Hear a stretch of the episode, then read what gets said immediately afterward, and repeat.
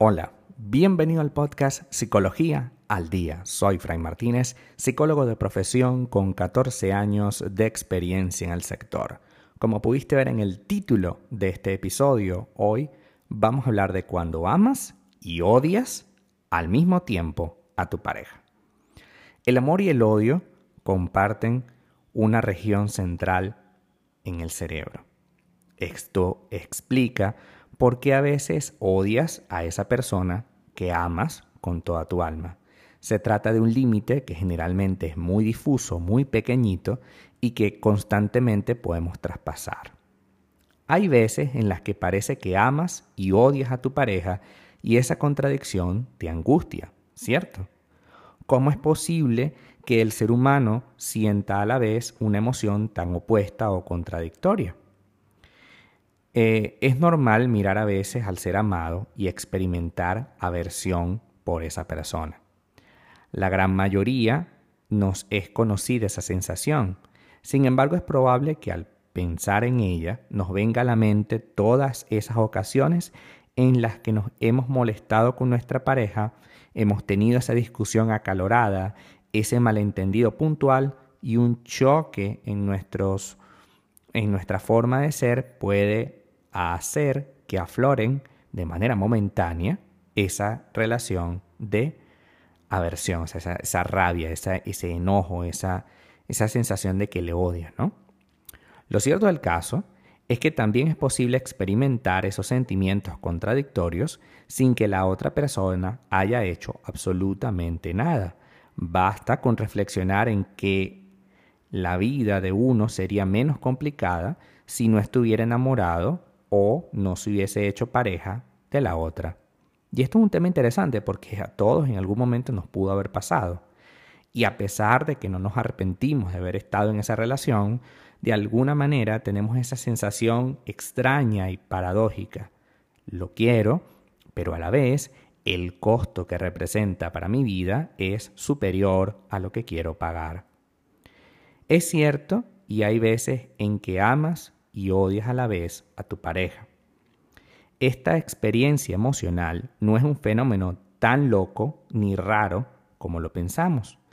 Lo sentimos por casi cualquier persona que sea significativa para nosotros.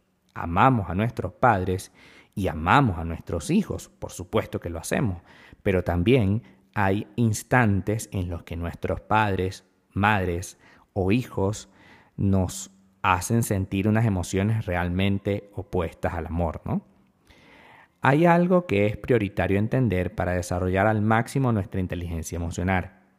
Debemos aprender a aceptar nuestros sentimientos contradictorios. Repito, debemos aprender a aceptar nuestros sentimientos contradictorios, porque también ellos, los sentimientos contradictorios, forman parte de nuestro repertorio de emociones. Esa sensación compleja esa percepción compleja debo entenderla como parte de mi vida. Porque solo en los cuentos de hadas, solo en la imaginación idealizada, es que nosotros tenemos una relación constante, estable, imperturbable, es decir, no se daña con nada y eterna.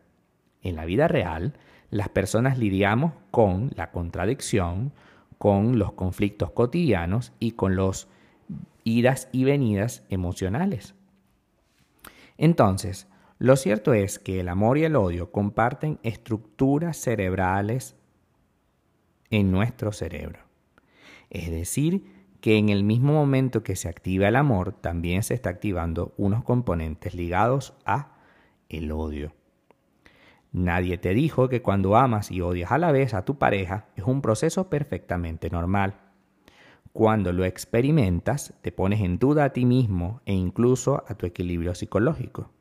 Esto sucede por varias razones y una es por nuestra obsesión y necesidad de que todas nuestras creencias y pensamientos sean coherentes. Cuando sentimos rechazo o incluso rabia por ese ser tan amado por nosotros, entramos en conflicto y angustia por esta disonancia cognitiva. Es decir, cómo yo puedo odiar tanto a una persona que amo tanto. Cómo yo puedo sentir repulsión y malestar por alguien que amo tanto. Pues sí, se puede hacer. ¿Por qué? Porque somos seres humanos y tenemos esas emociones contradictorias. Es necesario que pensemos un poquito que nuestras relaciones, nuestras emociones, siempre van a ir y venir, siempre van a estar entre el amor y el odio, entre esa sensación de que no, definitivamente no debería seguir con esta persona y la sensación de que, bueno, sí vale todo la pena. Cuando amas y odias a la vez, también tomas conciencia de que eso, de que ese ser ideal no es perfecto, como tú pensabas al principio. Ahora bien, ni lo es la otra persona, ni tú tampoco lo eres. Todos tenemos nuestras cosas, nuestras manías, nuestras virtudes y defectos, nuestros claros y oscuros, y a veces nuestros claros y oscuros, nuestras virtudes y defectos, empiezan a chocar entre sí.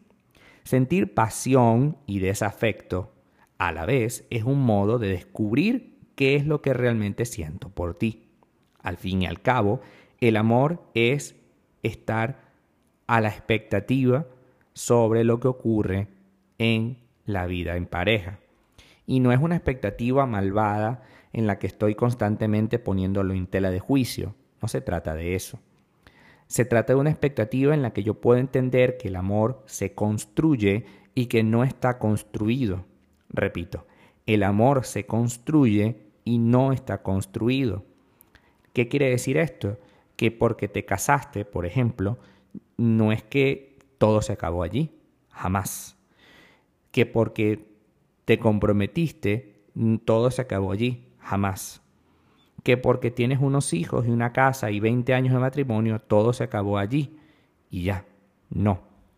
De hecho, uno de los grandes problemas de este, tipo de crisis es que nos damos cuenta de que no hay, de que hay muchas cosas por hacer, perdón. Y muchas cosas en las cuales tú no habías trabajado, círculos que no se habían cerrado y evidentemente al no cerrarse vamos a tener un problema. Así que hoy vamos a poner empeño y vamos a poner todo lo que está en nuestro corazón para entender que esta contradicción no solo es normal, sino es parte de la vida en pareja. Esta contradicción lo único que te está diciendo es, hey, revisemos nuestra relación, revisemos lo que estamos viviendo y tomemos decisiones coherentes. Probablemente este problema que tienes con tu pareja, si no lo resolvieras, pudiera acabar con tu relación. Es una realidad que no quieres asumir, pero que tienes que asumir. Este problema, cual sea que estés viviendo, si no se cierra a tiempo, puede acabar con tu relación. Y si sabes esta amenaza latente que está allí en tu relación, tienes que tomar algún tipo de decisión. No puedes dejar al arbitrio de él, Dios, que te lo resuelva, porque Dios no está para eso. Dios está para otras cosas. Así que hagámosle el trabajo más fácil y lo que tengamos a la mano para trabajar y cambiar, hagámoslo ahora. Hasta acá nuestro episodio del día de hoy. Muchísimas gracias por quedarte aquí hasta el final. Si deseas saber más sobre mi contenido, www.fraymartinez.com. Para consultas online, www.fraymartinez.com y también sígueme en mi Instagram, arroba fraymartinez20. Muchísimas gracias y hasta el próximo episodio.